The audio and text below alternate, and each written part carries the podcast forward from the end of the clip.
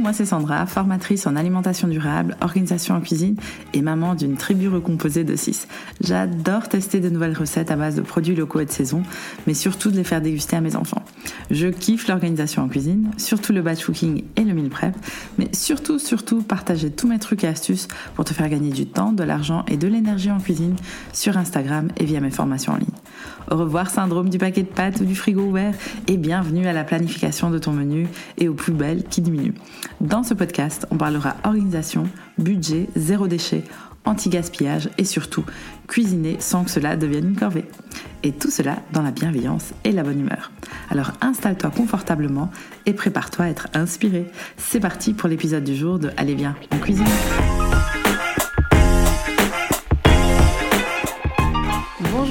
Dans l'épisode numéro 29 du podcast Allez viens en cuisine.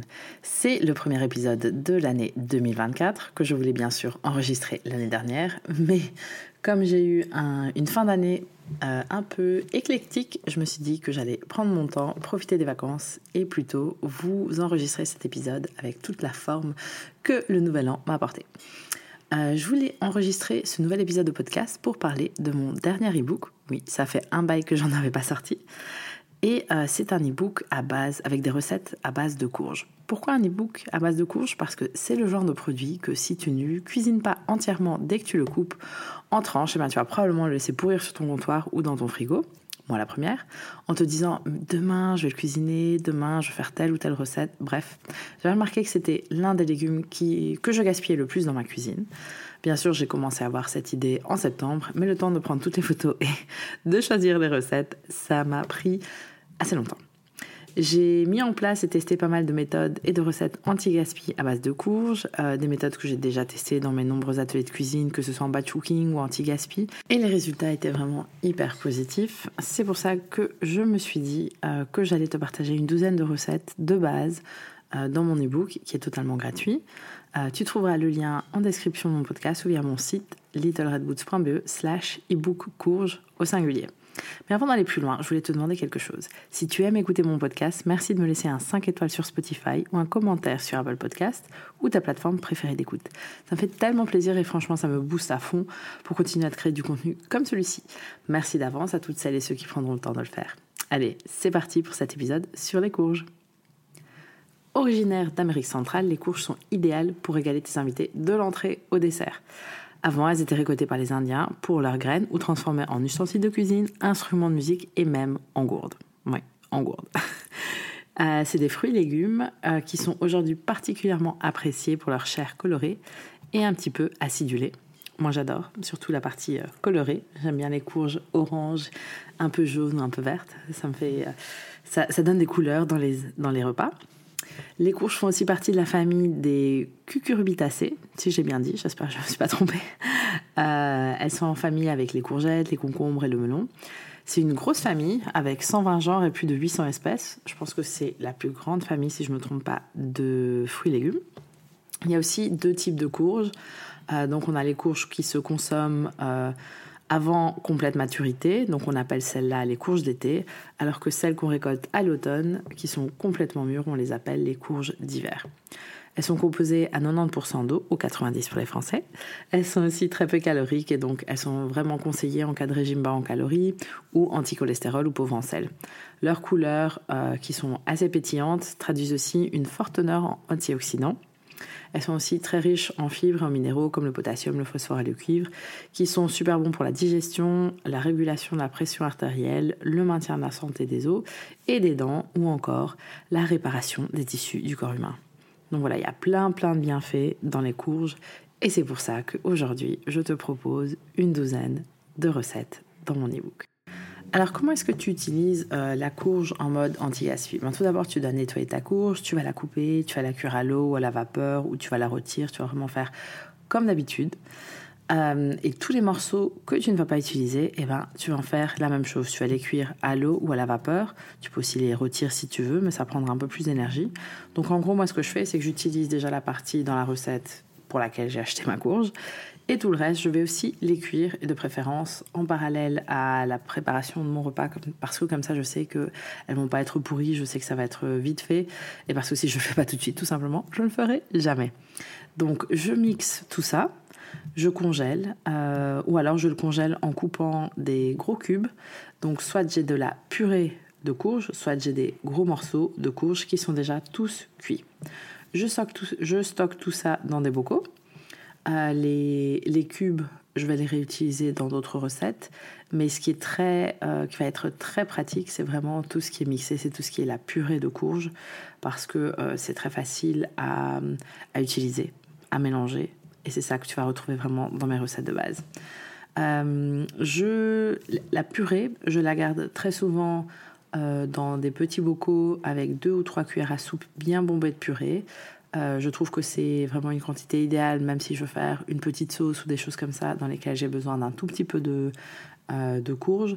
Et donc j'ai trouvé que deux à trois cuillères à soupe bombées, c'est vraiment la quantité qu'il me faut. ça te permet aussi, c'est vraiment anti-gaspi, ça permet aussi d'avoir une portion ou deux de légumes pour des recettes qui d'habitude en ont un peu moins.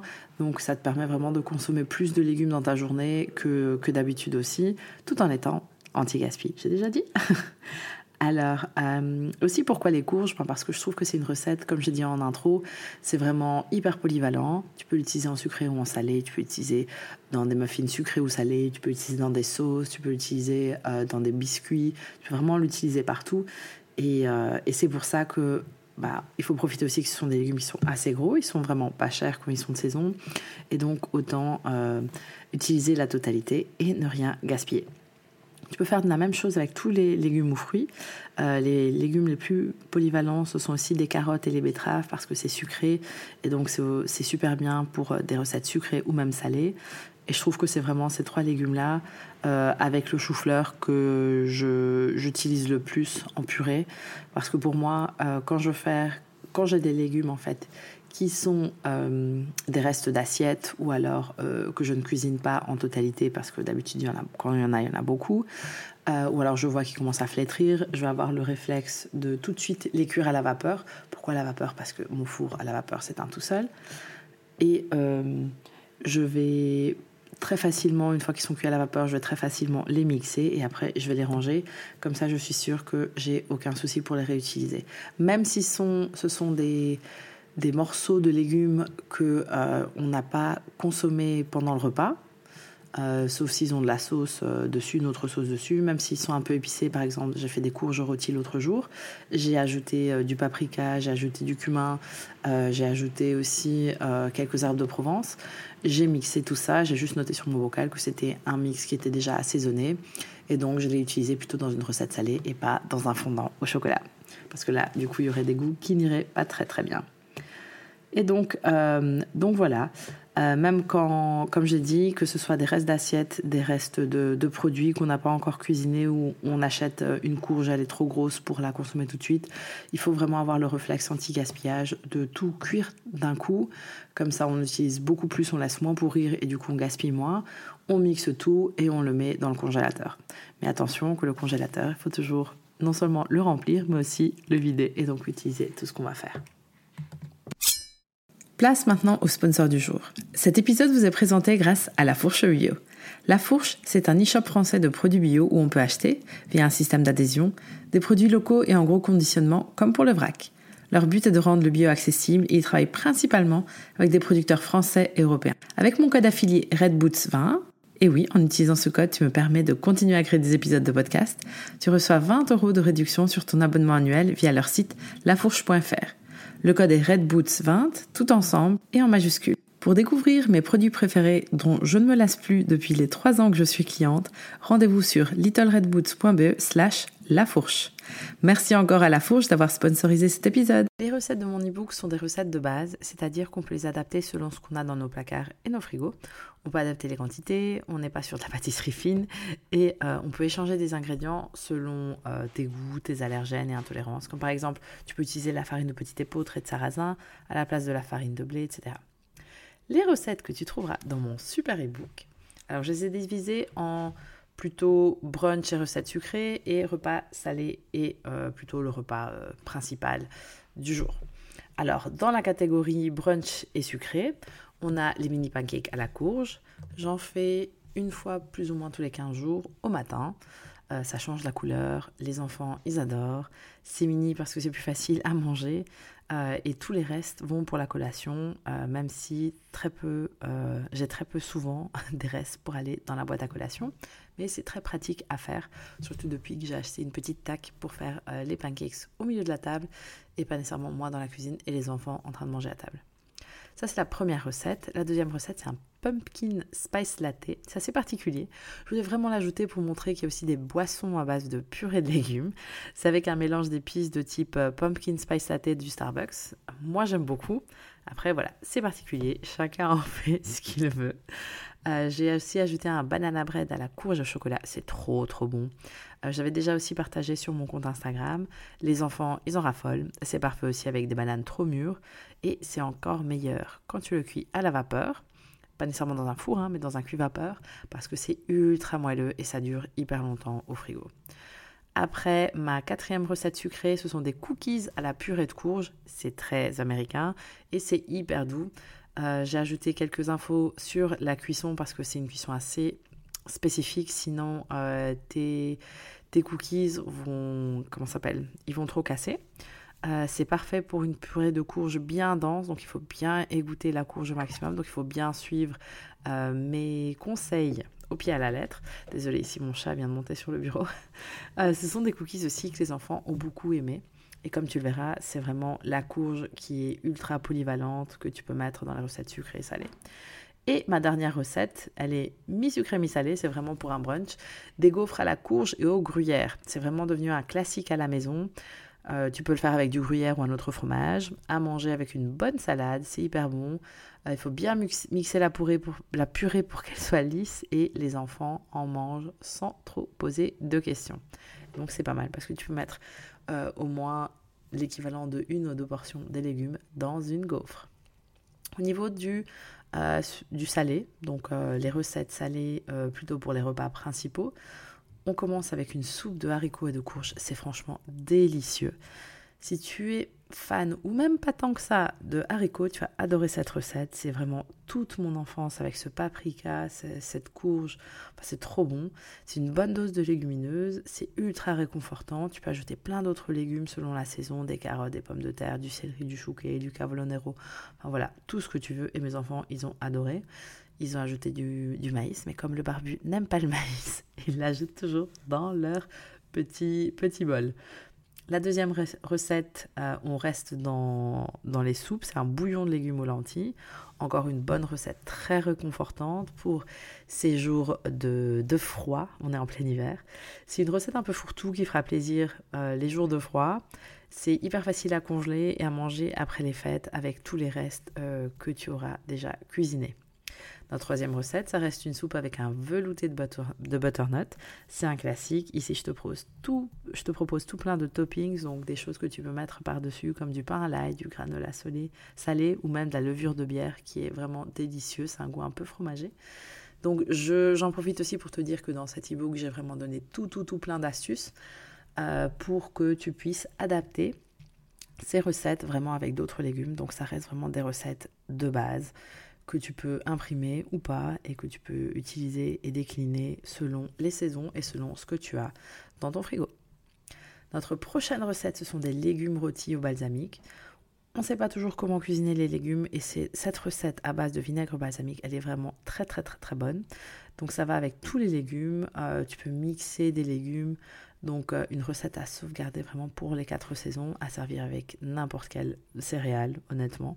Euh, c'est hyper hyper bon et tu n'as même pas besoin d'ajouter, je trouve, de, protéines nécessairement à ce repas parce que c'est vraiment hyper hyper bon et c'est assez bourratif. On ne pouvait pas faire un e-book avec des recettes salées sans une recette de pâtes. Donc ici on a des pâtes à la courge butternut. C'est une recette de base euh, que j'ai adaptée d'une recette de Ottolenghi. Ça prend un peu de temps et franchement, ça vaut la peine à 1000%. Mes enfants ont un peu moins aimé, mais le barbu et moi, on a tellement adoré. Euh, et d'ailleurs, lui m'en demande régulièrement.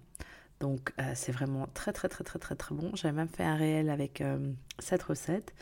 Et je te donne tous les détails de ma version, un peu plus simplifiée, avec moins d'épices qui viennent de très loin que Tolenghi. Mais c'est une excellente, excellente recette. Mon avant-dernière recette, c'est un couscous au potiron et légumes. Une bonne recette réconfortante, de nouveau avec du couscous perlé. Euh, la découpe est très importante pour mes enfants, donc je coupe les carottes en bâtonnets, mais le reste en rondelles. Pourquoi? Bah, faudra leur demander. je sais pas, mais ils trouvent que si, quand on découpe euh, les légumes d'une certaine manière, leur goût est différent.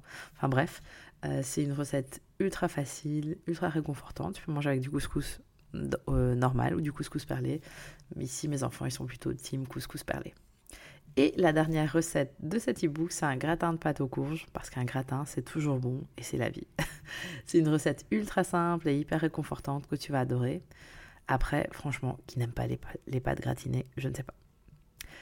Je voulais aussi euh, profiter de cet espace, donc de mon podcast, pour te partager la recette un peu phare de mon e-book, parce que j'en parle tout le temps, parce que c'est la recette que je fais le plus souvent, comme je te l'ai dit, une fois tous les 15 jours, et c'est mes mini pancakes à la courge.